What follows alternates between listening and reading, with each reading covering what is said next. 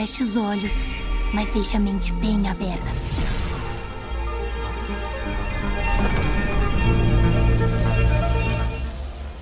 Bom dia, o sol já nasceu lá na sua fazendinha astral? Tá começando o Boletim Místico, primeiríssimo de seu nome, semanário do aleatório, o ainda não torrado, e informativo supremo dos hereges, das bonecas multitask que servem ao patriarcado e dos brinquedos homicidas possuídos o podcast para todos aqueles que sabem que seriam queimados na fogueira se tivessem nascido no século XVI. Hoje nós vamos falar sobre o quanto bonecas e brinquedos podem ser assustadores tanto na ficção quanto na vida real. E para isso eu vou chamar meus colegas hereges. Nath Padilha, você que hoje em dia de forma muito bela se estressa com seus lindos cabelos coloridos, quando era criança e não tinha autonomia para escolhas estéticas do seu corpo, expressava seu lado artístico nos cabelos ou em outras partes do corpo das suas bonecas? Sim, com certeza. É, eu acho que eu não tinha uma Barbie original, eu tinha. De, de, de Barbie, assim mesmo, né? Dessas bonecas pequenas. Eu tinha uma Suzy, que era loira. Então eu pintava o cabelo de rosa dela com canetinha. E, e cortei o cabelo dela também. E tinha uma outra que era mais estilo Barbie. Que, a, coitada, ela perdeu uma perna. E ela era careca. ela, eu, dela eu já raspei a cabeça. Mas eu gostava, eu gostava das duas. Fazia tatuagem também, sim a vida da, da jovem brasileira dos anos 90, né? Não tinha a Barbie, tinha a Suzy. É, exatamente. E Bibi Meirelles, você que em toda a sua sabedoria da vida tem memórias mais lúcidas dos anos 80 e 90 do que nós, inexperientes da vida, conte pra gente como foi estar viva numa época em que um ser monstruoso como o Fofão aparecia à luz do dia nas TVs das casas das famílias brasileiras. Então, eu tava lá, eu vi isso. Gente, o pior é que a gente achava fofo, a gente ninguém tinha medo do fofão, velho. O fofão não me tinha medo. Foi um trauma um mais fofo. tardio. Eu nunca fiquei traumatizada com fofão. Tipo, fofão era fofão, gente. Era tipo, era um negócio peludinho, todo fofo. Literalmente ele era todo fofo, né? E eu sou do tempo do balão mágico. Entendeu? Antes de haver Xuxa. Antes do show da Xuxa quando Xuxa ainda trabalhava na manchete, entendeu? Era quando era Xuxa Verde.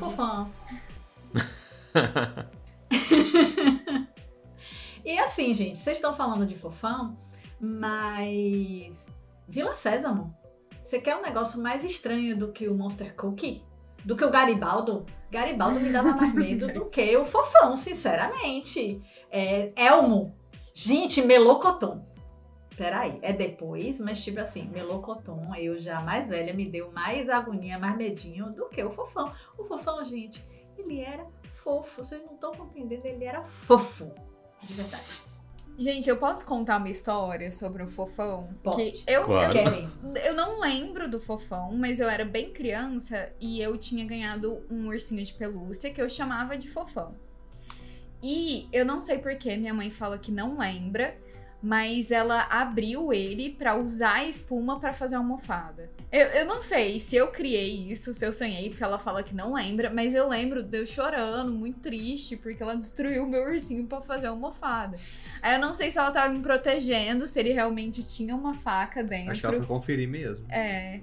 Sim, mas é um trauma. Aí depois eu ai, acho ai. que, né, minha mãe se sentiu culpada e ela comprou um daqueles ursos imensos Aí ele era um rato rosa, gigantesco, e eu chamava ele de fofão também. Nossa. E Guilherme Cury, quando criança, você também ficava um tanto confuso ao ver que as colegas meninas brincavam com Barbies que as possibilitavam ter profissões humanas como veterinária, médica, bailarina, professora, enquanto os bonecos direcionados para nós meninos nos diziam que teríamos que escolher entre profissões como caçador de tubarões, surfistas em rios de lava e piratas intergalácticos. Nossa, que brinquedo era esse que você tinha, Felipe? Então, você na... nunca teve um Max Steel na vida? Não, eu tinha. É, o Max Steel, o bom é que o Max Steel podia ser tudo, né? Porque cada semana ele tinha um, Uma um modo diferente, né? Mas na verdade Sim. eu não tinha tantos assim, sabe? Eu nunca fui muito de, de carro tal. Eu tinha muito Lego. Isso. É, a minha profissão ia ser pedreiro ou arquiteto, porque eu brincava muito de Lego. ou então, é, de guerra, sabe? Você tem muito brinquedo de guerra, boneco de guerra, medieval, moderno e tal. Então, eu, eu, espero não seguir essa profissão dos bonecos de guerra que eu brincava. Não, não tô afim, tô de boa, deixa só a Barbie com as profissões humanas mesmo. Eu, na verdade, é, eu não gostava de brincar com bonecos no geral, quando criança. Os únicos bonecos que eu gostava de brincar eram quando eu ganhava, às vezes, bonecos que eram personagens de filmes. Tipo, eu tinha coleção inteira de Shrek quando lançou, ah, né? Não, Pedi pra todos os parentes me derem de presente de Natal. Porque eu gostava de fazer teatrinhos, onde eu dirigia minhas irmãs pra elas mexerem com os bonecos, eu escrevia a história, né? E aí a gente tinha Nossa, que, que fazer os teatrinhos. É. Foi. Começou aí, com meus bonequinhos, ó. Massa. E Felipe Barbosa, você que convive diariamente com várias pequenas criaturas antropomórficas ao seu redor, já se sentiu observado ou julgado pelos habitantes da sua estante? Não, e, e, acho que queria me sentir mais, sabe? Credo. Por quê? Eu vivo, fala, eu vivo falando que eu queria. Eu morro de vontade, gente. Isso não é zoeira. Eu tinha vontade, às vezes, que tivessem pessoas me vigiando enquanto eu trabalho. Porque hoje em dia, uma das minhas maiores dificuldades no trabalho é que, como eu tenho uma mente que divaga muito, eu tô aqui sozinho, em casa, fazendo meu roteiro, e aí, de repente, no meio do roteiro do vídeo que eu gastaria, sei lá, quatro horas normalmente para fazer um roteiro, eu falo, nossa, isso aqui dá uma ideia para um possível livro, né? E eu começo a olhar para a parede devagar. E de repente eu me perco durante 50 minutos. Então eu acho que. É, exatamente, é o aquariano trabalhando. Eu acho que se tivesse bonequinhos na minha estante que falassem, Felipe, volta, volta pra terra, trabalha. Meu trabalho renderia mais. Né? Vou treinar meu. Vou treinar meu cachorro para fazer isso. Você descreveu as lives, uai. Você já tá fazendo isso. Sim. Inclusive, pra quem não sabe, todo sábado eu tenho feito lives pra eu escrever enquanto. Justamente pra isso. Venha ser o bonequinho. Pra ver se com pessoas assistindo. Começar a fazer lives todos os dias. Eu não, eu não achava que boneco me vigiava, não, mas eu tinha certeza absoluta quando eu era pequena que os personagens do livro faziam coisas diferentes quando eu não estava lendo. E aí eu acordava de madrugada Adorei. e abria o livro e abrir o livro, o pedacinho, para ver se eles não estavam fazendo outra coisa que não era o que eu estava lendo. Fantástico, Isso Bibi. direto. Muito bom. Isso direto. Você levou a outro nível aquela sensação que a gente tem que quando a gente for ler um livro pela segunda vez, as coisas vão ser diferentes. Você uhum. levou para outro patamar aí. Cara, e aí, quando eu li a primeira vez O Mundo de Sofia, eu fiquei impactada. E eu pensei assim: meu Deus, não sou eu só! Não sou eu só! Tá vendo? Mas era, eu tinha essa sensação. Não era com o boneco, mas eram com os livros. Legal, gente. Vamos então para a leitura da semana. E dessa vez eu farei uma. Uma leitura não, né? Farei uma pergunta para nossa Sim. leitura. Para nossa leitura? É, para leitura da Nath. Nossa, né? Que toda vez a gente acaba é. atrapalhando um pouco. É, e a gente tá precisando de perguntas, então aproveite se você tem alguma pergunta pra Nath. Esse é o momento de enviar. Você pode mandar no Instagram dela, né? Isso, manda no meu Instagram. Isso. Por favor. E hoje eu, eu farei a pergunta que vai ser em relação ao ano que vem. Hum. Um projeto que, que existe para o ano que vem. E eu gostaria de saber expectativas, perspectivas desse projeto tá. e um conselho para esse projeto um, primeiro não gostei, porque um tem que dar os detalhes igual os inscritos dá. a gente quer saber da fofoca inteira. É, é porque ainda tá em muito andamento, sabe? Então tá é literalmente um projeto que precisa se materializar, mas à medida que for materializando, traremos mais informações. Você quer uma para perspectivas e uma para conselho. Isso. Tá. Exato. Saiu dois de moedas. Na expectativas? É, em perspectivas. Então, nesse início vai ser bem trabalhoso. Não. Vai ser bem trabalhoso assim no ponto de vista material, um caos uhum. material, sabe? Uhum. Bom, é isso mesmo. Mas é, o dois de moedas é o brasileiro se virando. Então, uhum. eu acho que você vai continuar com o que você tá fazendo e enfiando isso, entendeu? E aí vai ser muito trampo, muito trabalho. Ok. Mas ele tá feliz, tá sorrindo. Tá feliz, com uma tá roupa de palhaço. os negócios, né? é. Com uma roupa de palhaço. Dentro do infinito, são muitas possibilidades. Uhum. E Conselho. Conselho. Conselho. A cara do Felipe, curioso. O que, que eles estão falando, né? Conselho. Estrela. Uou, boa, gostei. Ó, oh, Tem esperança. Um conselho tem esperança. Eu acho Certo. que não vai acontecer exatamente como você quer. Hum. Que, tipo, vai ser bagunçado, sabe? Mas tem esperança, a coisa que vai vir pode ser boa. É Ok. isso. Justíssimo. Concorda? Uhum. Legal, gente, é isso. Ninguém sabe. Ninguém sabe o que é. Foi uma consulta pessoal agora, me vingando de todos que não, não contaram as, as, as histórias inteiras, né? Essa é a nossa vingança. O Curi se vingou hoje. Sim. É a vingança do escorpiano, né? Ser misterioso. Eu ia dizer isso, Nath. No boletim místico de hoje, nós vamos falar de cinco bonecas que, como a Barbie, representam lendas e medos de uma geração. Sim, nós vamos aproveitar o hype do mundo cor-de-rosa da Barbie para falar de um lado mais sombrio, místico, cheio de lendas e histórias curiosas que as bonecas dos mais variados tipos carregam ao longo da história da humanidade.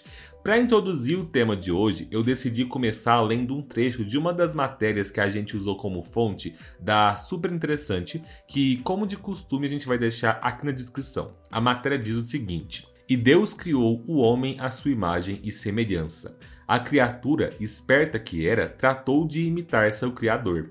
E assim começa uma história de brinquedo. Era uma vez o ser humano e um objeto feito à sua imagem e semelhança a boneca. E a gente recomenda a leitura desse artigo que fala sobre como a boneca é uma figura presente nas mais diferentes culturas desde o início da humanidade, o que inclusive foi um tema trabalhado desde o primeiro teaser trailer lançado do filme da Barbie de 2023 pela brilhante diretora Greta Gerwig, naquela cena incrível lá parodiando a ideia de que desde as primeiras civilizações as meninas já eram acostumadas com a ideia de brincar de boneca, mas de acordo com os historiadores e arqueólogos, as primeiras bonecas não surgiram como algo destinado às crianças. Ao pesquisar sobre a presença das bonecas no Egito Antigo, na China, nas antigas tradições judaico-cristãs e em culturas europeias pré-cristãs e em diversas civilizações, a ideia desses objetos como uma mini representação do corpo de um ser humano começou como pequenos totens que eram usados por sacerdotes, feiticeiros, curandeiros para diferentes fins ritualísticos. E em muitas dessas culturas não se sabe historicamente qual foi o momento em que elas deixaram de ser algo de caráter religioso, passaram a ser usadas como item decorativo para só depois se tornarem brinquedos para as crianças. Mas independente da época, uma coisa sempre foi certa sobre as bonecas: elas sempre foram construídas para serem uma projeção do ser humano. E não é à toa que, com o passar dos milênios, até a gente chegar na Barbie, o caráter místico foi sendo esquecido em algumas civilizações, mas se manteve a ideia de que a Barbie seria uma projeção de tudo aquilo que as meninas queriam ser, tanto de uma forma positiva quanto às vezes de uma forma negativa também. A gente já sabe que essa ideia é muito bem trabalhada num novo filme, mas hoje nós vamos falar de cinco bonecas de outros filmes que também trabalham com esse tema de forma bem diferentes uma da outra. E inclusive, mesmo que a gente faça alguns comentários sobre Barbie, se você ainda não assistiu o filme novo, não se preocupe que esse episódio não terá spoilers do filme, até porque vocês estão ouvindo ou assistindo o episódio depois do lançamento, mas a gente está gravando uma semana antes, então no momento da gravação aqui a gente não viu o filme ainda. Mas quando o episódio tiver sido lançado, nós já teremos assistido, inclusive eu e Mari, minha esposa, provavelmente já teremos falado sobre o filme na nossa live de segunda, então não deixem de conferir também a live no canal Felipe Barbosa. O Boletim Místico adverte. Em nosso podcast, falamos abertamente, às vezes ironicamente, mas sempre de forma bem humorada, sobre quaisquer tipos de crenças, religiões e mitologias de diferentes culturas, tendo sempre o respeito como norte principal. Recomendamos que esteja preparado e de coração aberto para quando falarmos, inclusive, sobre temas que envolvam as suas crenças e princípios. Eu achei bom, viu, o texto introdutório. Envolveu, nossa. Já me fez refletir bastante. Achei que era bem mais, ah, só uma boneca. E, tipo, não, sempre tem uma, uma, representação, uma representação mais profunda, né, por trás. E, e mesmo depois de ter virado brinquedo, coisa pra, é, digamos assim, uma representação para maternar as meninas, existe um componente de afeto em boneca que é diferente de qualquer outro brinquedo. Assim, Não sei que se com os meninos acontece isso, mas com as meninas, até eu que nunca gostei muito de boneca, que é, tem uma aqui que é a minha primeira boneca, continua comigo até hoje, deve ter uns 48, quase 50 anos, porque ela deve ser mais velha do que eu. Então, tipo, você tem um apego e não é uma coisa que passa. A minha sobrinha, ela tem uma boneca que ela chama, o nome original é Peioia, porque devia ser Pérola, né? Mas já virou careca, eu já troquei o cabelo, eu já mudei a roupa, já limpei, já dei umas duas reformadas e ela não larga essa boneca. Ela dá doa todos os brinquedos, troca, ganha outros, mas essa ela não dispensa quando a mãe faz menção, se não, vamos trocar, eu te dou outra, você dá para outra uma amiguinha que não tem. Não, ela não. É uma coisa de um apego e eu acho que isso é o que leva também essa coisa sobrenatural, de que pode estar possuída, ou que carrega uma energia. Porque ainda que não seja uma energia ruim, é uma energia boa, de alguma coisa que foi amada, sabe? Eu não sei se os meninos têm isso com os brinquedos dele, mas eu acho que cada menina tem essa boneca, esse bichinho às vezes, né? essa figura humanoide ou não, que tipo você tem um apego, que você joga seu afeto ali. Eu, eu acho que isso é algo que pode se aplicar a qualquer criança, mas nós sabemos que na nossa sociedade patriarcal, as meninas são incentivadas desde cedo a ter esse apego maior, porque são duas opções. Ou elas têm as bonecas a, as quais elas devem cuidar como se fossem filhos, né? Que são as bonecas bebês, que são basicamente um, um treinamento para ser mãe. Ou então tem as bonecas como a Barbie, que são a proposta de a, a mulher que você deve ser quando se tornar adulta. É, e assim, é, obviamente, é, existem vários meninos, eu sou um deles, inclusive, que quando era criança eu tinha duas irmãs, né? E eu não gostava dos meus brinquedos de Max Steel. Então, às vezes, eu brincava de boneca com as minhas irmãs, né? Mas acaba que a gente sabe que nós meninos não somos incentivados a isso. Agora, eu deixo uma recomendação aqui, que eu assisti hoje, inclusive. Tem uma, uma série documental da Netflix chamada Brinquedos que Marcaram História. E eu vi uma recomendação do PH Santos no Twitter falando que antes de assistir o filme da Barbie, seria interessante que todo mundo assistisse o episódio desse, dessa minissérie que fala sobre a Barbie, sobre como ela surgiu na indústria e tal.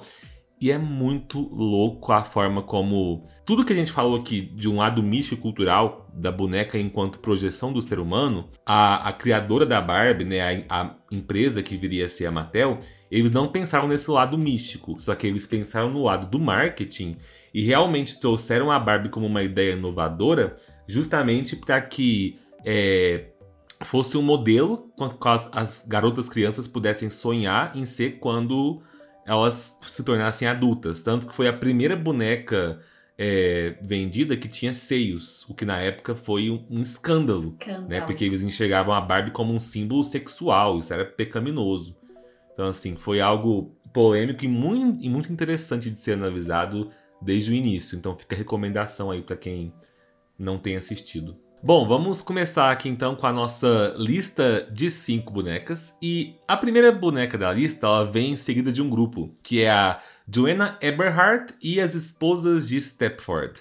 Nada melhor do que a gente começar com um filme que foi uma das várias inspirações da diretora Greta Gerwig do novo filme da Barbie. Essa ideia de uma Barbie Land perfeita com habitantes bonecas que vivem em uma realidade separada do mundo real já foi trabalhada muitas vezes no cinema, e um dos melhores exemplos são As Esposas de Stepford. Muitos da geração mais atual talvez se lembrem do filme de 2004 chamado Mulheres Perfeitas, que era estrelado pela Nicole Kidman no papel da protagonista, Joanna Eberhardt. Só que esse filme é um remake menos sombrio do que o original de 1975, que aqui no Brasil foi lançado com o nome Esposas em Conflito. E ambos esses filmes são adaptações do livro do autor Ira Levin, que é o mesmo autor de O Bebê de Rosemary.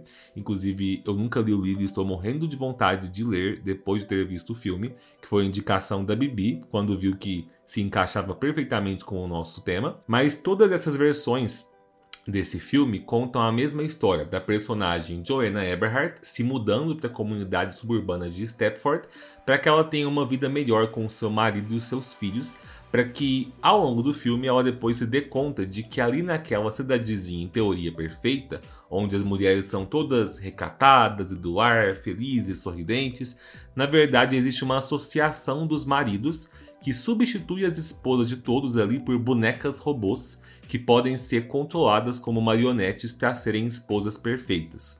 A forma como isso acontece muda um pouco de um filme para o outro. No de 75, elas são substituídas por bonecas idênticas a elas. No outro, da Nicole Kidman, elas são transformadas em robôs com um chip. Mas a ideia de representar a típica esposa do subúrbio norte-americano como uma marionete na mão dos homens se mantém. E é muito interessante porque a crítica presente nessas bonecas robôs, nessa história, é algo completamente oposto ao que a Barbie, enquanto marca, trouxe como proposta, principalmente nesse século. Né? Enquanto a Barbie é aquela boneca que tem várias versões dela mesma, várias profissões, vários cargos importantes, a ideia das bonecas nas quais as esposas de Stepford são transformadas é que elas sejam todas iguais, todas aquele modelo de mulher que a cultura patriarcal arcaica pregava, que sabe cozinhar, limpar a casa, cuidar dos filhos e do marido. Então, assim, fica aí de indicação para quem não conhece também. E tem a versão mais nova, que eu ainda não assisti, quero muito, que é Não Se Preocupe Querida, que é com a atriz de Midsommar, e o menino do One Direction, que eu nunca lembro o nome dele, mas. Sim, o, o eu não assisti também. Eu sei que é, é inspirado na mesma história, mas com mudanças, né? Parece que a revelação é diferente. Mas muita gente falou mal dessa versão, né? Eu não sei, eu achei o nome assim bem misógino. Não se preocupe, porque ele sabe aquela coisa condescendente, você não precisa se preocupar sua cabecinha linda com nada. Hum bem esposa troféu, né? É porque acho que a gente não usa muito aqui no Brasil, nem em língua portuguesa, esse nome. Mas em inglês é. Não sei qual é. é esposa, eu sei que a tradução é esposa troféu. É assim, é tipo, seja vista, mas não ouvida. E esteja sempre impecável. Né? Seja a boneca Barbie da estante, não a que a criança brinca. A que está guardada do colecionador. Mas eu, eu adoro. Eu, eu me lembro de ter visto a versão de 75 é, para a faculdade. E aí depois eu vi a versão de 2004. São diferentes, mas no fundo tem a mesma coisa. E Nicole Kidman está a Barbie. Sim, inclusive lembra muito a, a aparência da Margot Robbie no filme novo. Exato. Vamos então para a segunda boneca, que é um boneco, né? Que é o Pinóquio. E como muitos contos de fadas, é, a gente pode encontrar a origem da história em si numa tradição oral dos povos da Europa, principalmente. Né? Mas a primeira vez que se tem registro que foi escrito e publicado foi num jornal infantil italiano e seu escritor foi Carlo Collodi, um homem que estava desiludido com a situação econômica do seu país e que então mostrou, né, exprimiu seu pessimismo dentro dessa história. E um bom exemplo, né, desse pessimismo é que o primeiro final do que o Collodi escreveu para a história, a, a trama ela acaba repentinamente com o Pinóquio enforcado e a raposa e o gato roubando suas moedas de ouro. Então, bem traumático, né? Ele só seguiu com a história meses depois por pressão das inúmeras cartas enviadas para o jornal que queriam que a, a história do Pinóquio continuasse. E foi nesse contexto obscuro, né, na mente do Collodi, que o Pinóquio ganhou a vida. A sua personalidade sombria era um reflexo da sua criação um pouco macabra, né? que, ao contrário da versão popular do adorável boneco que ganhava vida através do amor e dos desejos do seu criador Gepeto, na história original de horror, o Pinóquio ele emergiu das mãos misteriosas de um artesão que parecia até ser um pouco cruel com as crianças e que estava em profunda depressão por causa da morte do seu filho humano. Desde o início, então, a personalidade mal comportada do Pinóquio já se revela. Ele não era o tipo boneco, típico boneco inocente, ingênuo, mas sim uma entidade diabólica que adorava o caos e a desobediência. Ele era movido por um desejo insaciável de satisfazer seus próprios impulsos e sem levar em consideração as consequências trágicas que poderiam acontecer dos seus atos. E, inclusive, no primeiro momento, ele realmente mata o gafanhoto, né? É, ele no, no filme da Disney ele esmaga algumas vezes, no filme depois que eu vou falar do. Del Toro. Do Del Toro, ele também esmaga o gafanhoto várias vezes, mas não morre. Né? Na história real, ele morria. e essa história servia como um lembrete para as crianças que as crianças mal, mal comportadas, com mal comport, é, que eram desobedientes, iam ter consequências dos seus atos. É, era uma advertência para que ninguém se afastasse do caminho correto. E as crianças então ouviam com medo as histórias e provavelmente é, obedeciam para não ter transformações grotescas, punições cruéis e uma perda irreparável. Então, o conto do Pinóquio, como uma história de horror, transmitia essa moral sombria e terrível e deixando de lembrança na cabecinha das crianças que elas devem ser cuidadosas, obedientes, para não se tornarem vítimas das suas próprias ações. E embora a versão mais conhecida do, do Pinóquio tenha sido suavizada ao longo dos anos, a origem sombria permanece e eu acho que ela foi bem relembrada com o lançamento do ano passado da Netflix, que o o Del Toro lançou a sua versão do Pinóquio totalmente em stop motion, é, totalmente com efeitos práticos, que demorou horrores para ser feito, mas é incrível. E ele consegue trazer esse ar sombrio, as consequências do Pinóquio. Né? Você vê que, pelo menos o que eu lembro do filme da Disney, ficava muito a questão de, ah, ele mentia, então o nariz crescia, era isso. No do Del Toro, não. Ele tem ali a entidade da morte que, que chega a dar medo, né? Ela fala coisas realmente profundas para uma criança entender. E eu acho que é um filme muito bom e que lembra dessa, dessa versão mais sombria e da história desse boneco. Sim. Nossa, eu achei um dos melhores filmes do ano passado. Sempre achei que Pinóquio era uma história de horror, mesmo com a, a versão da Disney, desde criança. eu morria, eu morria de medo do filme do Pinóquio. Eu, a, o personagem do Pinóquio me dava um certo medo. Agonia, é, né? Ele... É, é, existiam certas coisas que na minha infância me davam uma gastura, um medo, e o Pinóquio vivo era uma delas. É, eu morria de medo da baleia, mas para mim o mais assustador no desenho da Disney era ele e os outros meninos sendo transformados em burros. Para mim, aquilo era, uhum. nossa, horrível de assistir. Eu sempre achei Pinóquio meio creepy. Eu não assisti o de Del Toro, porque sempre foi uma coisa que me, me incomodou muito. Ah, talvez porque eu de, depois nunca gostei muito do, do, do, Pinóquio da Disney. E aí depois sabendo de qual era a origem da, da, da história, ficou mais creepy ainda para mim. Então nunca foi um personagem que eu gostasse pô, ai que legal, Pinóquio.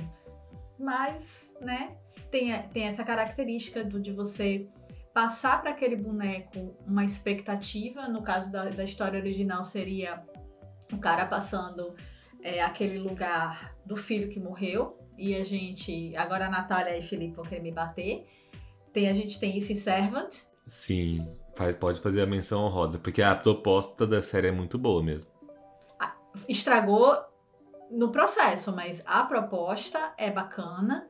Tem outros filmes que tem, tem isso, né? The Boy, né? Que aqui ficou o boneco maldito, alguma coisa assim, que também é essa história de você cuidar de um boneco que está ocupando o lugar de uma criança real. E para a vida real, gente, cara, aqueles bebês reborn, a origem deles é meio as pessoas mandando fazer a, aquela, aquelas bonecas com as características dos filhos vivos ou não. Eu acho aquilo bizarro, cara.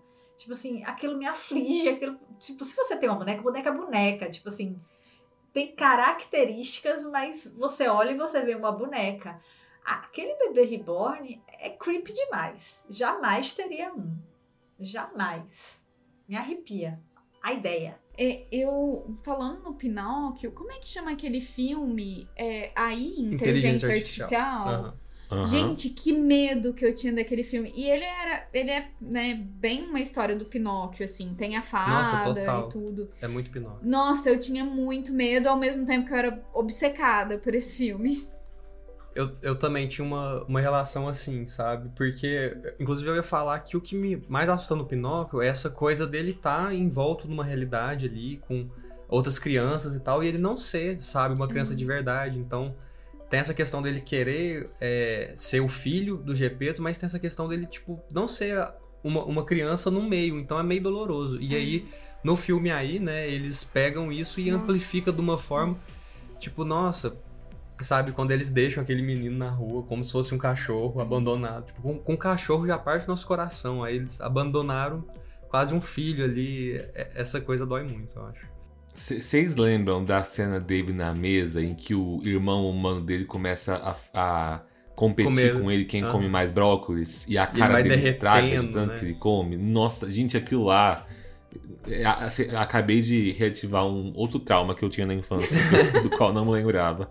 Esse e a cena dele caindo na piscina e afundando. Nossa. É. Sim. É, é, Que a, a cena da piscina é muito forte pra mim. Outra que acabava comigo é a quando ele é pego, né? E aí eles vão fazendo aquele tanto de maldade com os robôs, sabe? E, e Ah. tem roda da morte, não sei o que. É. Nossa, tipo. Enfim, a gente vai falar de robô ainda. Pois é, é e a, pra mim era aquela coisa, tipo, da, da emoção. É, ele tanto, ele absorveu tanto essa emoção humana, ele era um robô, uma boneca. E naquele final, quando ele tem a oportunidade de ver a mãe, que ele é avisado que vai ser uma vez só, que é passageiro, que é só aquele momento, e ele escolhe só aquele momento. Ai, é de partir o coração, gente. É, Sim. nossa, é muito doído. Bom, pessoal, só um rápido lembrete aqui. Se você está assistindo a gente pelo YouTube no canal Felipe Barbosa, esse aqui é apenas um corte do nosso episódio 54. Se você quiser conferir o episódio na íntegra, basta você clicar no link que vai estar na descrição do vídeo e assistir ou ouvir o episódio completo no Spotify ou na sua plataforma de podcast predileta. É nessa versão do episódio completo que a gente traz as notícias da semana, que a Nath faz a leitura de tarô, inclusive na introdução do episódio de hoje, ela fez a leitura respondendo a pergunta de mais um dos nossos ouvintes, que no caso aqui era o Curi. então, quem quiser, quem quiser mandar perguntas para Taroga, pode mandar para ela por mensagem no Instagram, de preferência, mas também nos comentários aqui do YouTube, se for mais fácil. Lembrando que você pode pedir para não ser identificado caso não queira que a gente exponha o seu nome. E para quem tiver interesse numa consulta particular com a Nath, vale lembrar que quem é membro assinante do canal Felipe Barbosa tem o desconto exclusivo na tiragem da bússola com a nossa Quem tiver interesse, basta clicar em Seja Membro e conferir como funciona esse benefício. Vamos então voltar para a nossa lista, indo para a terceira boneca, né? Assim como a Nath trouxe na fala dela sobre Pinóquio, que há milênios as lendas e contos populares já contavam essas histórias orais sobre bonecos e bonecas que poderiam ganhar vida através de magia. Já na segunda metade do século XX, com os estudos da parapsicologia em alta, muito se falava sobre bonecos que poderiam conter vidas como receptáculos. Algumas bonecas poderiam conter espíritos, outras poderiam conter entidades malignas, e hoje em dia, graças à franquia Invocação do Mal, desde 2013, a Annabelle é uma das bonecas mais famosas do universo do horror, tanto na ficção quanto na realidade, ela foi uma boneca possuída de um dos casos do casal Rowan, mas a aparência dela na vida real é bem diferente dos filmes. Ela era uma boneca de pano da personagem Ragged Ann, que é mais parecida com a Emília do do Capão Amarelo que com a dos filmes. Inclusive, há quem acredite que o Monteiro Lobato tenha se inspirado nela para a criação da sua boneca, porque o Monteiro Lobato morou uma época nos Estados Unidos e ele chegou a colocar a personagem Ragged Ann numa das suas histórias. Mas enfim, no caso da Annabelle, em 1968, uma estudante de enfermagem chamada Donna acabou precisando da ajuda do Ed e da Lorraine Warren para investigar a sua boneca, né, dessa marca Ragged Ann, que tinha sido um presente da mãe dela.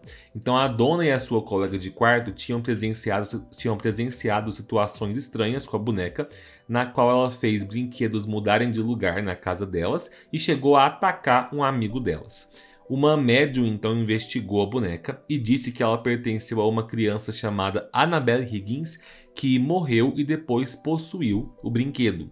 Então o Ed e a Lorraine foram chamados para investigar o caso e eles disseram que a força maligna que dizia ser o espírito dessa menina Annabelle, na verdade era algo que estava usando a boneca como hospedeiro, mas que procurava conseguir um hospedeiro humano. né? E Annabelle é, a Annabelle de pano segue aí guardada no Museu dos Warren até hoje. protagonizando a cena mais ridícula da, da, dos filmes de terror.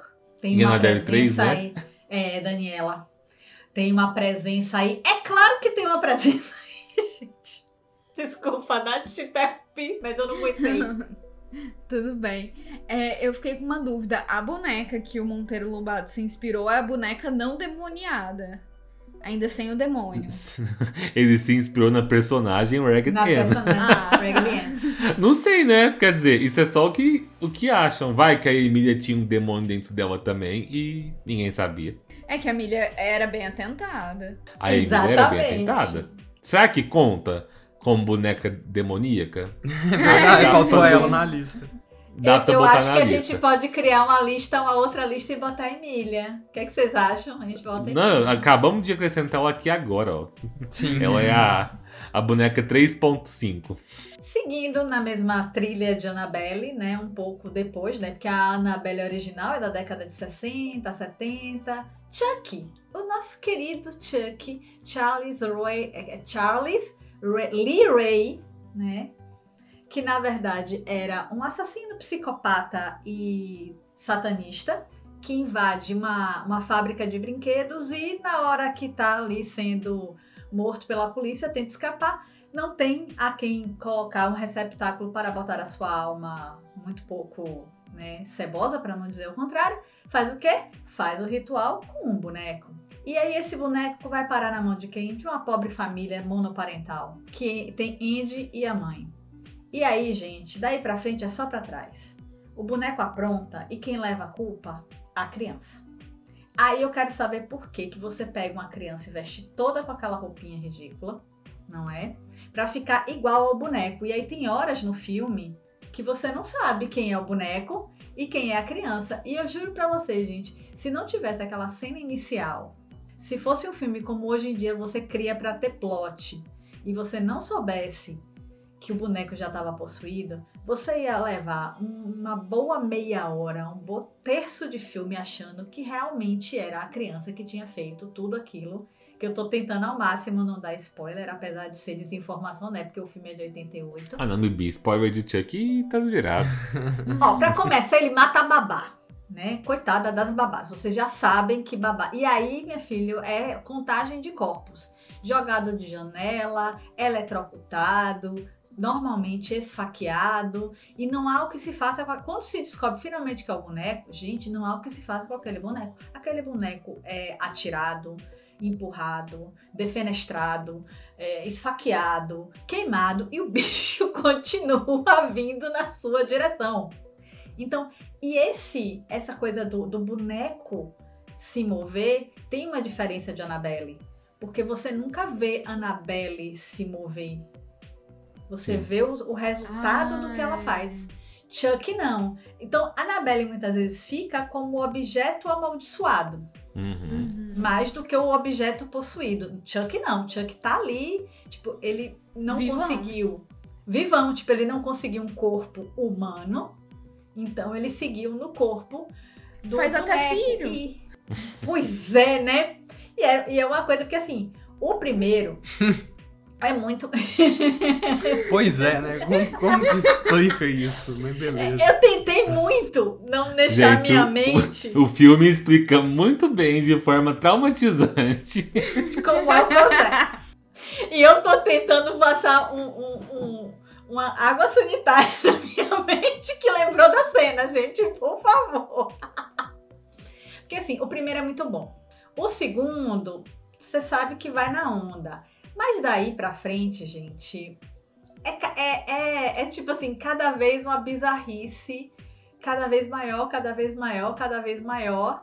E assim, os últimos, quem salva a parada é Jennifer Tilly que faz a noiva, né? A, Tiffany e tal. Uhum. É quem consegue salvar alguma coisa. Mas assim, sabe aquela coisa é, guilty pleasure? Tá ruim, mas você tá assistindo é. porque você tá gostando. E, dentro do, da década final da década de 80, início da década de 90, principalmente na primeira metade da década de 90, Chuck teve um impacto no mundo inteiro. Mas no Brasil, a coisa foi um pouco mais específica porque essa coisa do brinquedo assassino, do boneco que podia te matar, é, pegou figuras que, tipo, faziam parte das nossas manhãs infantis. O fofão, que eu falei no início do, do episódio, né? Que o Felipe me perguntou como é que era, porque eu achava o fofão fofo. E Xuxa, porque você tem as histórias, as lendas urbanas é, sobre o punhal é, que tinha dentro do brinquedo do fofão, que era a, o símbolo de um pacto. Gente, era a estrutura do boneco. Era pro boneco, porque o, o boneco tinha um cabeção de plástico pesado, com as bochechas, que eram dois terços da, da cabeça, que tinha que ter um, uma coisa para sustentar. Então tinha uma, uma, uma estrutura reta dentro do corpo do boneco, com tipo um T, e segurava a cabeça. Realmente, na hora que você tirava o corpo do boneco e deixava a sua cabeça, realmente aquilo parecia um punhal. E tem a famosa história da boneca da Xuxa, né, gente? Que todo mundo conhece, que acho que é a creepypasta mais conhecida do Brasil. De que a menina queria boneca, a mãe não podia comprar. E que lá, numa hora, a mãe se irritou e fez assim: Eu só vou. Só compro se só se o diabo me der o dinheiro para comprar. E por algum motivo disse que ela encontrou a quantia exata e comprou. E aí muda variáveis, como toda mitologia, que dias depois, sete dias depois, 21 dias depois, sempre tem essa conta com sete, que a criança apareceu morta no quarto e a boneca com as unhas manchadas de sangue. Tipo assim, gente, teve queima de boneca em praça pública por conta disso as pessoas jogaram as bonecas fora, tipo, e era aquela boneca que era grande. Era mas o povo queria jogar até as pequenas. Cara pra caramba, era tipo sonho de consumo. Era. Então, gente, é, brinquedo assassino tem esse impacto de tipo, sabe, é, uma coisa que eu gosto tanto vai se virar contra mim. E você dormir num quarto com bonecas se você não gosta muito dela, é meio creepy você tá se sentindo. Tem gente que se sente observado. Eu não ligo. Tem gente que se sente observado. Felipe, por exemplo, né, gostaria de estar sendo observado. Sim. Mas Chuck teve, teve, teve, essa coisa do impacto de, de, dessa, dessa lenda urbana é, com bonecas. E aí você passa para uma, uma coisa que também permeia de boneca voodoo, de você usar uma boneca para comandar outro ser humano e tal e se mistura. Gente, a, todo o rolê da boneca da Xuxa e todos os paranauês da carreira da Xuxa, dela ser acusada como satânica nos discos que giravam ao contrário, a, as letras das músicas e tal. Tem tanta coisa que eu fico pensando assim, será que essa mulher hoje em dia, principalmente esse ano que tá saindo documentário dela, um monte de coisa de retrospectiva de carreira, fica olhando e, e dando risada, sabe? Tipo assim, é muita coisa que a galera associava ela com capeta. Inclusive, a Xuxa já foi estrela de episódios do nosso podcast. Rola um dia a gente fazer um episódio especial sobre pânico satânico no Brasil. Pra falar Nossa, de. É pra, pra, pra, falar das lendas da cerca da Xuxa e de outros artistas, viu? Fica aí a, a ideia pra gente botar na lista e, depois. E, e, o pior que o de Xuxa passa pra frente, né? Porque o povo disse que, que, que Sasha não tinha, né? Sim. Uh! Coitado. Porque era um pacto. Era um pacto. Fiz um pacto com o diabo e aí eu tenho uma filha. Ela e a menina nasceu sem. Gente, é muito A, a Sasha desmentiu esse ano Nossa. no podcast. Ela, Foi. não, ela disse assim, ela disse assim, gente, que coisa absurda isso. Bom, agora a gente vai pra nossa última boneca da lista, que é a Megan. Inclusive, temos vídeo aqui no canal do Felipe, né? Eu fui rever o filme, revi o, o vídeo. Então, tem muita coisa que eu acho que a gente não precisa voltar tanto, né? Em específico em Megan, mas abordar sobre a inteligência artificial, né? Que ela tá sendo o novo horror da nossa época. E essa boneca robô, ela vai ser muito mais assustadora e mais próxima da nossa realidade que esses outros bonecos, que eram próximos de outras realidades, né, desse tempo. Que os bonecos possuídos, né, ou esses que ganham vida através de uma fada, de algo mágico, igual o Pinóquio, por exemplo.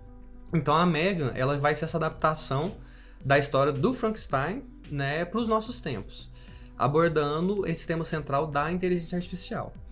O filme em si, alguém quer fazer algum comentário em específico? Minha cena preferida ela é cantando a Titan. Como é que chama? Titanium. Titan- Titanium. É. É, é muito boa. Aquela cena. Gente, eu adoro o humor desse filme. É quase uma comédia, né? O, é. o filme, sabe? Sim. Até as, as, partes das mortes é. É bem mais comédia.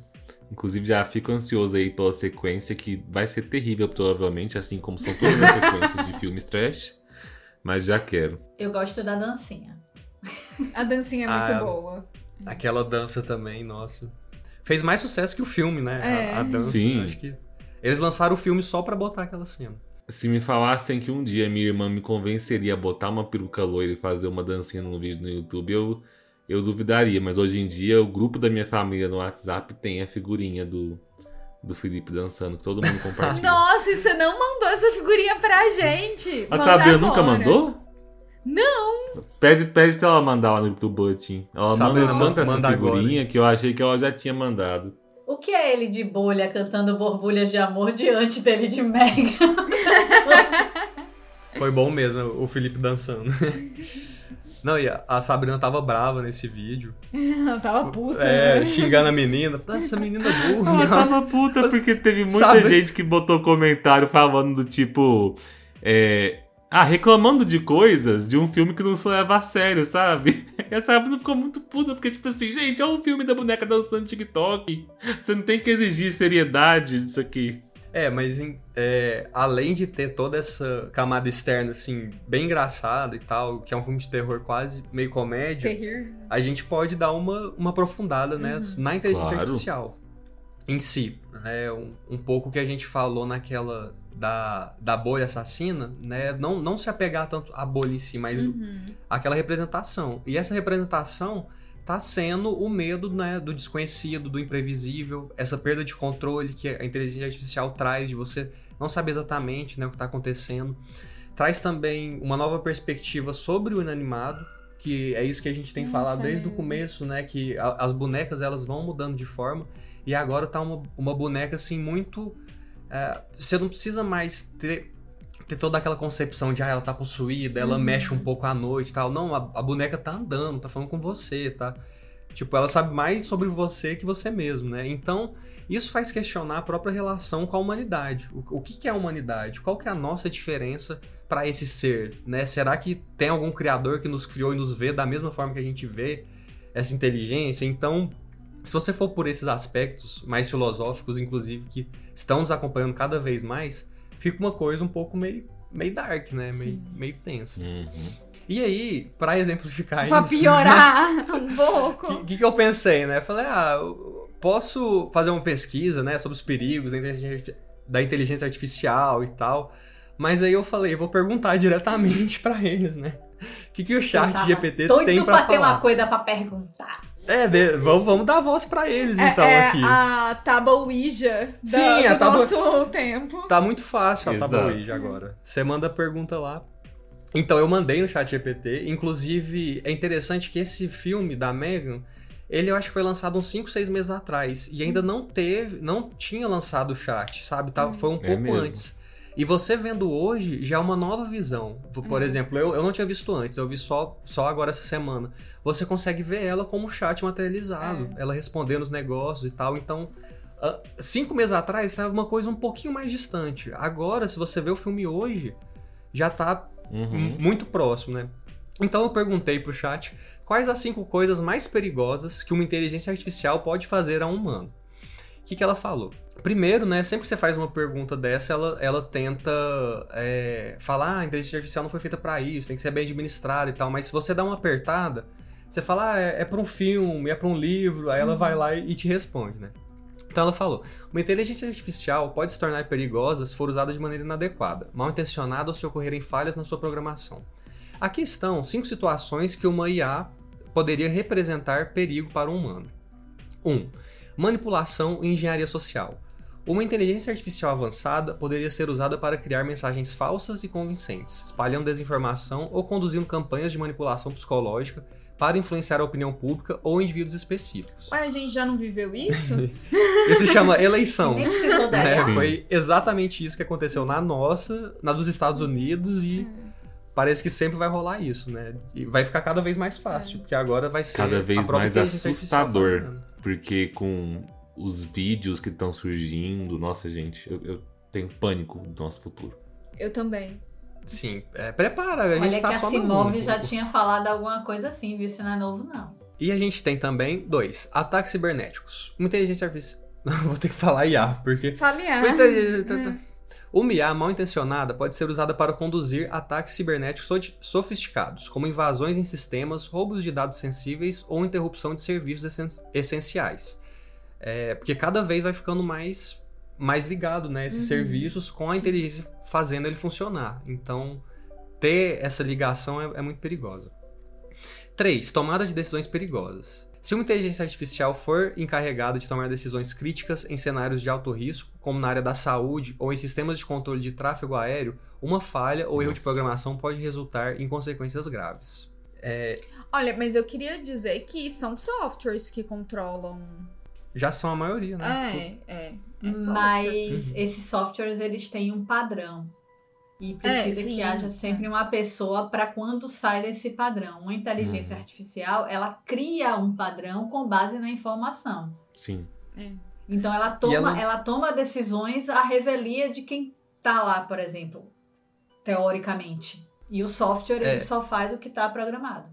Essa é a questão que ela meio que se torna a responsável do que ela está fazendo, né? Não é um software que tem alguém aplicando. Ela vai executar uma função e aí como que você vai responsabilizar ela depois, né? Isso vai ser aí você vai querer ir para os donos, mas quem são os donos já, né? Tá cada vez mais de tudo. A gente também tem vigilância invasiva. Uma IA com capacidade avançada de reconhecimento facial e de processamento de imagens poderia ser usada para monitorar as pessoas de forma invasiva, violando sua privacidade e gerando preocupações com vigilância em massa. Que isso também é outra realidade já, assim, de, de câmeras robôs em grandes cidades e tal. Não, não precisa ser muito. Tem um, um- um tipo de violência que tá aco- acontecendo agora com casais que se separam, do cara sair da casa, mas continuar controlando. Smart TV, Smart Luz, Nossa. Alexa, pra monitorar a pessoa e ficar gerando abuso mesmo com, com ele não estando lá. Uhum. Tá usando essa ferramenta já, dessa forma já, né? E por fim, a gente tem um dos mais perigosos, né? Que é a automação militar autônoma. Se uma inteligência artificial for integrada em sistemas militares sem controle humano adequado, isso poderia. Homem de ferro. É, é tipo um de ferro, né? O 3, que vira aquela É. bagunça da- do- dos robôs tudo voando sem controle. É, sem controle humano adequado, isso poderia levar a situações de guerra autônoma, onde a IA se tornaria, tornaria- tomaria decisões letais sem supervisão humana, resultando em danos colaterais e escaladas perigosas de conflito. Isso Olha, é, Skynet, isso, é. e eu acho que é o, o mais perigoso, assim, atualmente, porque a gente vive num mundo de muita competição entre os países. Então, Sim. a gente tem primeiro a competição das empresas, né? o- dessa própria questão, ah, soltou o chat, cada empresa vai fazer a sua. E das questões militares também. Ah, botou inteligência artificial na- no- no- nos pontos militares, todos os países vão querer. E aí a Rússia vai falar, ah, a gente não vai parar se os Estados Unidos não parar e eles não vão parar. Os Estados Unidos é a mesma coisa, China é a mesma coisa. E aí fica todo mundo. Ah, a gente sabe que é perigoso, igual bomba atômica, igual Uhum. energia nuclear. Mas se o outro país não parar, a gente não vai parar também.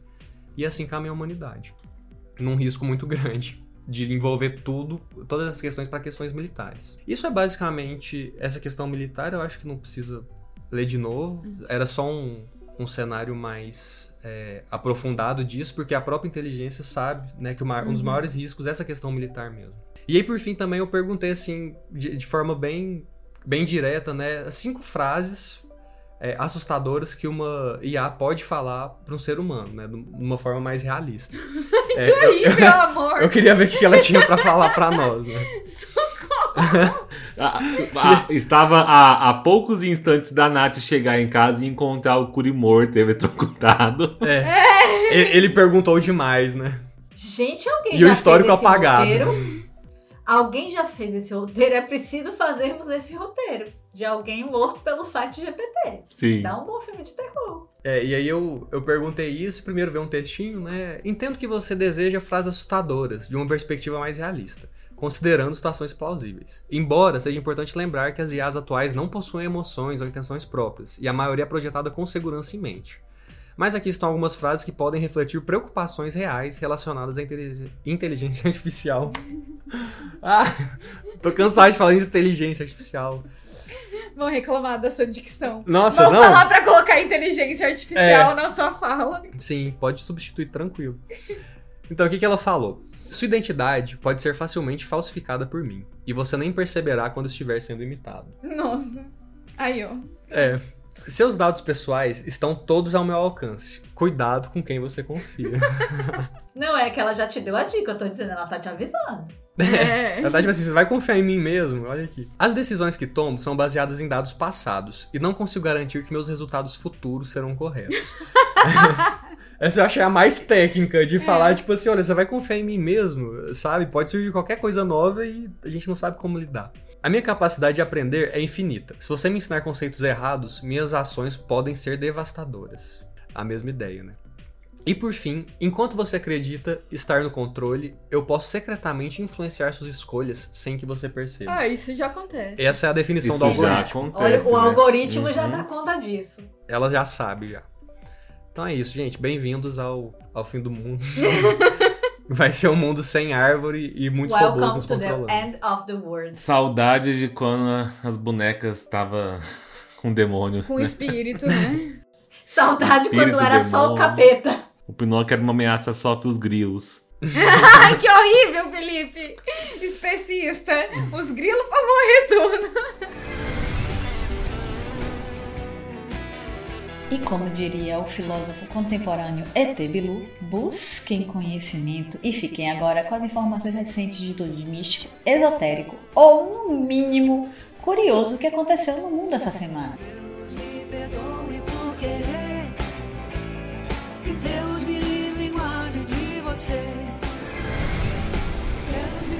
Bom, então voltando agora pra Barbie. é, vamos pra notícia da semana que aconteceu dia 19 do 7. A carajé rosa da Barbie vira polêmica na Bahia. Abre aspas. Não valoriza nosso legado.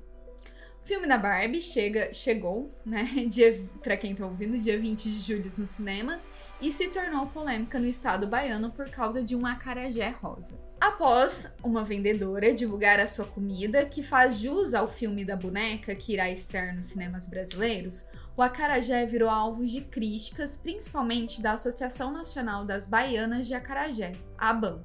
A presidente da associação afirmou a G1 que o bolinho não representa as tradições da venda. O ofício das baianas do acarajé é de- decretado como patrimônio cultural e material do Brasil. É um patrimônio, não só o ofício, né? O ofício delas também é um patrimônio, mas também o nosso acarajé. Para mim, o bolinho cor-de-rosa também não é acarajé, é simplesmente um bolinho de feijão. E ela não pode ser chamada de baiana, afirmou a presidente, né? Temos dois termos, a baiana de, de acarajé, de fato e de direito, que são aquelas que preservam a nossa cultura, que valorizam os nossos antepassados, e aquelas meramente vendedoras, que vão vender pelo dinheiro. Essa é uma, essa é uma que está vendendo pelo dinheiro. Ela não valoriza nosso legado e não valoriza o nosso patrimônio, criticou a presidente da ABAN.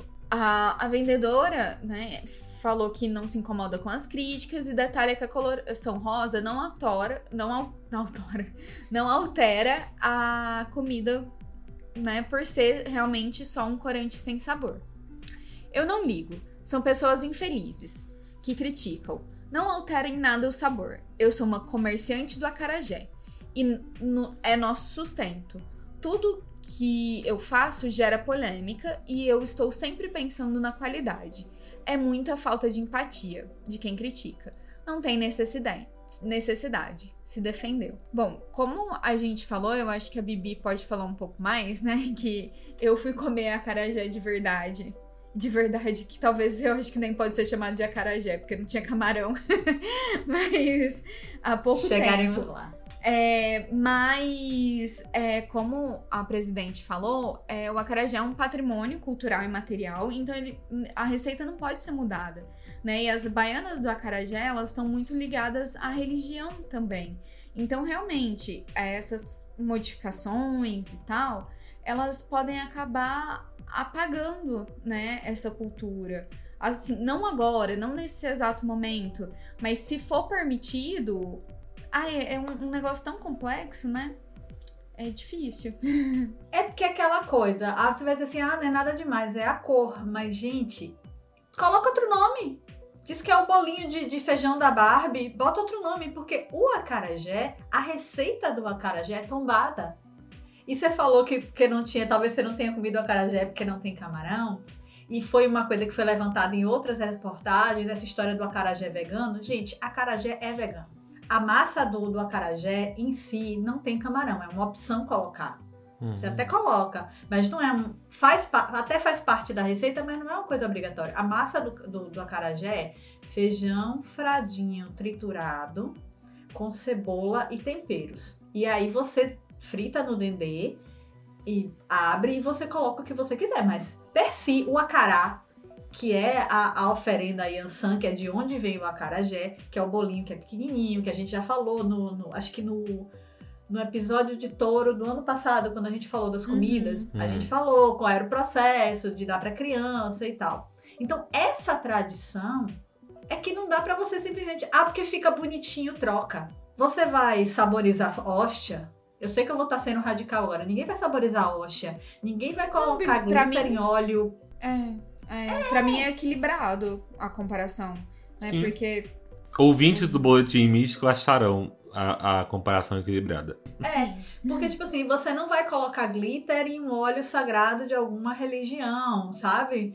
Porque isso é ligado. Se você quer fazer seu bolinho de feijão e colocar a coisa cor-de-rosa e vender, beleza. Como ela diz, não vai alterar em nada o sabor. É, é, é corante comestível sem sabor.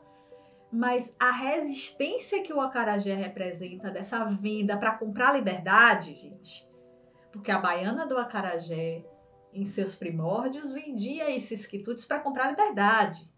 Eu tô toda arrepiada. Então, tipo assim, não é só o acarajé.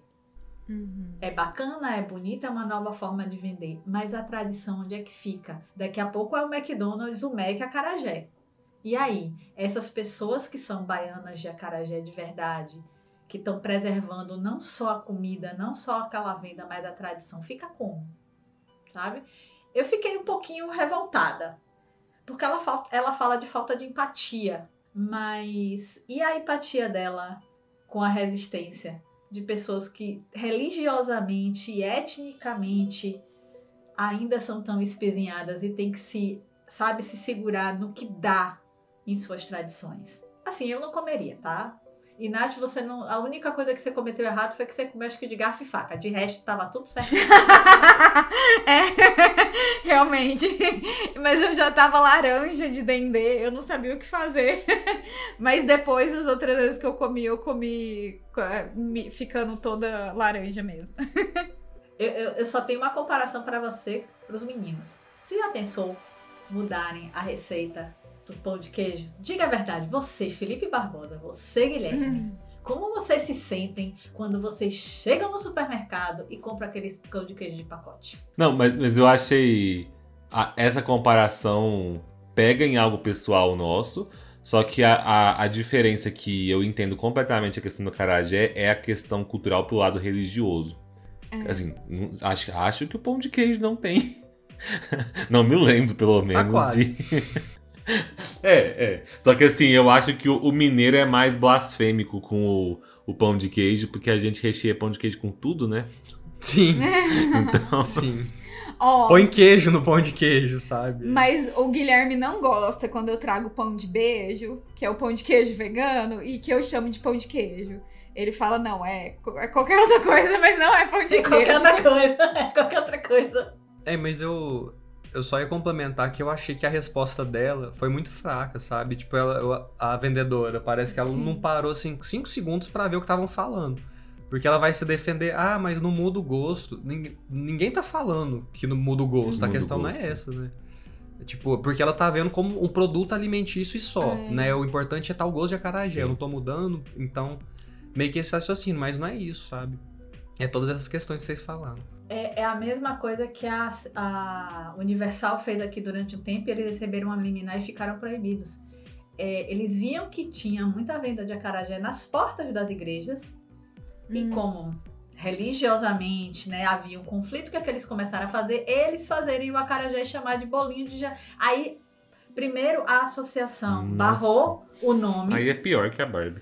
barrou o nome, e aí depois eles botaram bolinho de Jesus. Isso foi proibido. Eu não sei que, que pé ficou. Eu me lembro que foi uma liminar. Isso já tem anos rolando, mas parou. Porque é como, é como a, a presidente da associação disse: você tem vendedores de acarajé e você tem as baianas de acarajé. Todos eles são é, licenciados e têm regras. É uma profissão.